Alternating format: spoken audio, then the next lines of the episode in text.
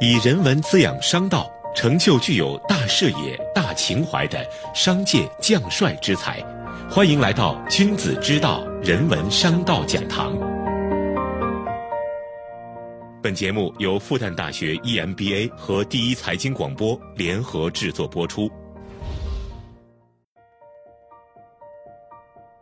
王安石是中国历史上的特殊人物，他的特殊并不完全是因为他曾在宋神宗时期推动了变法，还因为在二十世纪的中国，他重新成为一种历史文化资源。梁启超写《王荆公传》为王安石变法辩护。列宁称他为十一世纪中国伟大的改革家，在史学领域，王安石成为一个含义颇为复杂的人物。王安石变法的核心目的就是富国和强兵，在推行变法的过程中，王安石以及他的同僚支持者们面对的是中央政府利益与社会利益的矛盾，而推行变法的官员们则同时需要面对国家百姓两方面的利益。整个变法的过程是怎样的？人们应该如何看待这次变法？这些问题的答案都对我们看待当前的社会现实富有启示。本期节目，复旦历史系副教授、央视百家讲坛主讲嘉宾、喜马拉雅 FM 人气名师姜鹏为大家分享“富国还是富民？王安石改革的启示”，让企业家从王安石变法中获得关于经济与社会发展的启示。题目是。王安石和司马光到底谁更懂经济？我是声音转述人韩星。富国强兵是王安石变法的主要目的，正是因为他的方案契合了宋神宗以武力收回燕云十六州的心愿，才得到了这位不到二十岁的青年皇帝的大力支持。在当时，收回燕云十六州不仅是一位帝王开疆拓土的雄心。也关乎北宋的国防问题，这就是王安石变法的基本背景。王安石变法主要包括十三条举措，其中六条和理财有关，两条兼具理财和强兵的功能，另有两条直接与强兵有关，剩下两条则与选拔人才有关。先来谈谈理财，变法措施中争议最大的当属青苗法，每年农历的二月到五月。正是青黄不接的时候，农民要播种又要交税，手头就会很紧张。这个时候，他们会向一些富农借贷，并支付高额利息。王安石的思路就是让政府来满足农民的借贷需要，从中收取利息，半年百分之二十。这个利息虽然看上去挺高，但实际啊，要比富农向贫农要求的更低。王安石此举就是把富农从市场中挤压出去。让国家获得这个市场的利益，还有一个示意法，就是商人可以抵押田宅或金帛向国家借钱。王安石有这样一个提法：国家之所以财用不足，就是缺少理财的人才。如果善于理财，国家是不会缺钱缺军费的。但到了执行层面，这种政策设计的问题就暴露出来了。司马光是很早发现变法弊端所在的官员之一，也是变法的反对者。他指出，青苗法的法令一出，看上去是降低了借贷利率，实际上可能诱发过度消费。第二点，之前富人和穷人之间如果发生了借贷纠纷，可以找官府解决问题，但现在官府自己放贷，老百姓找谁呢？这时候情况就变成。官府又当球员又当裁判。第三点，因为官员之间的政绩竞争，他们会想方设法让民间多借贷，这就可能造成强行摊派。比如，当时福建的一个小小的贫困县，借贷比率居然高达百分之七十。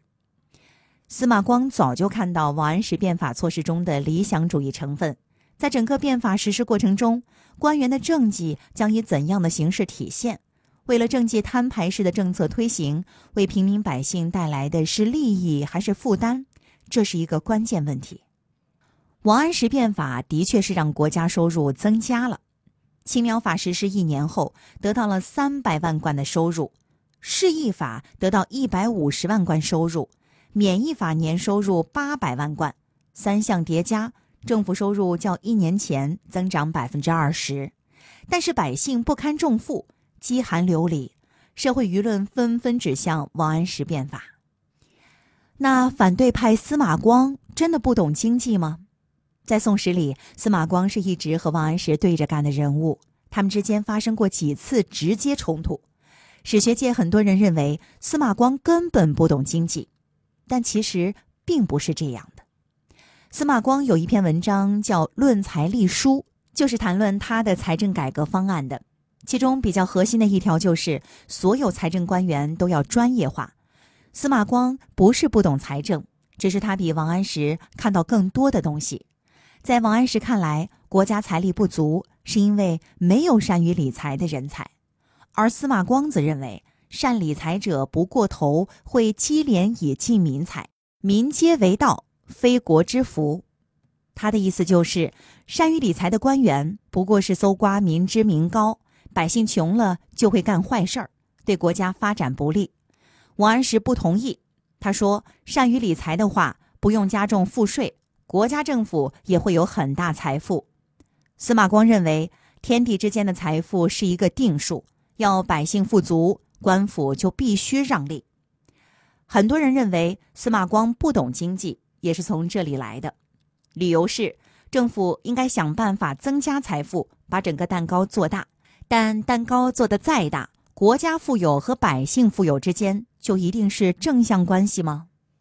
这种政府与百姓之间零和博弈的观点，在今天看来可能是不懂经济，但在农业社会。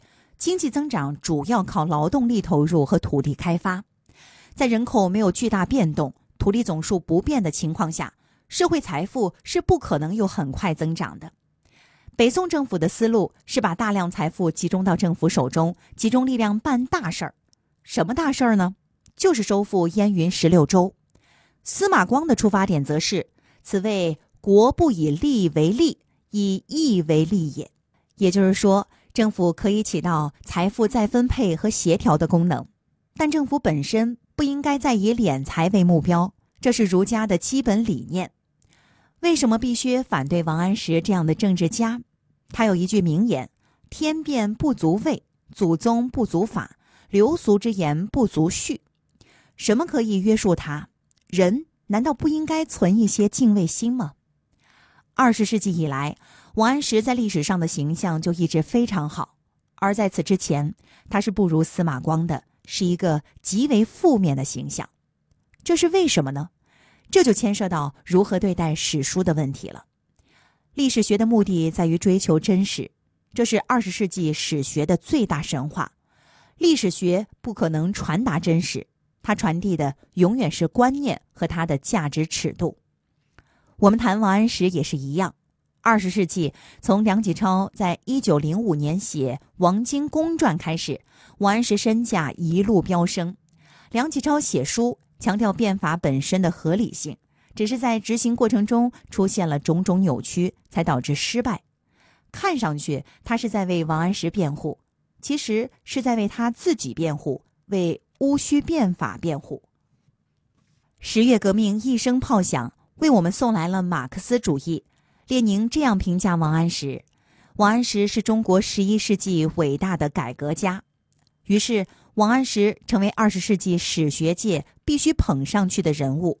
一九七零年代批孔的时候，王安石被作为法家的代表被捧出来了。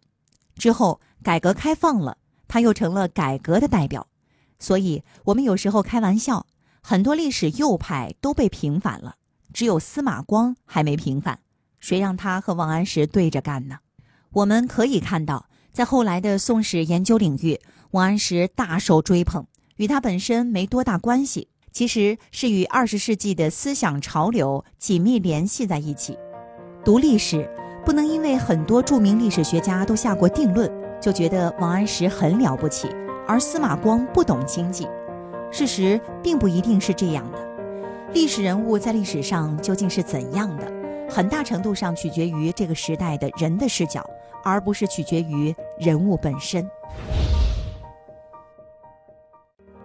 好，以上就是复旦大学历史系副教授、百家讲坛、喜马拉雅 FM 人气名师姜鹏的分享。王安石和司马光，到底谁更懂经济？商道人文融会贯通。感谢收听《君子之道》复旦大学 EMBA 人文商道讲堂，我们下期再见。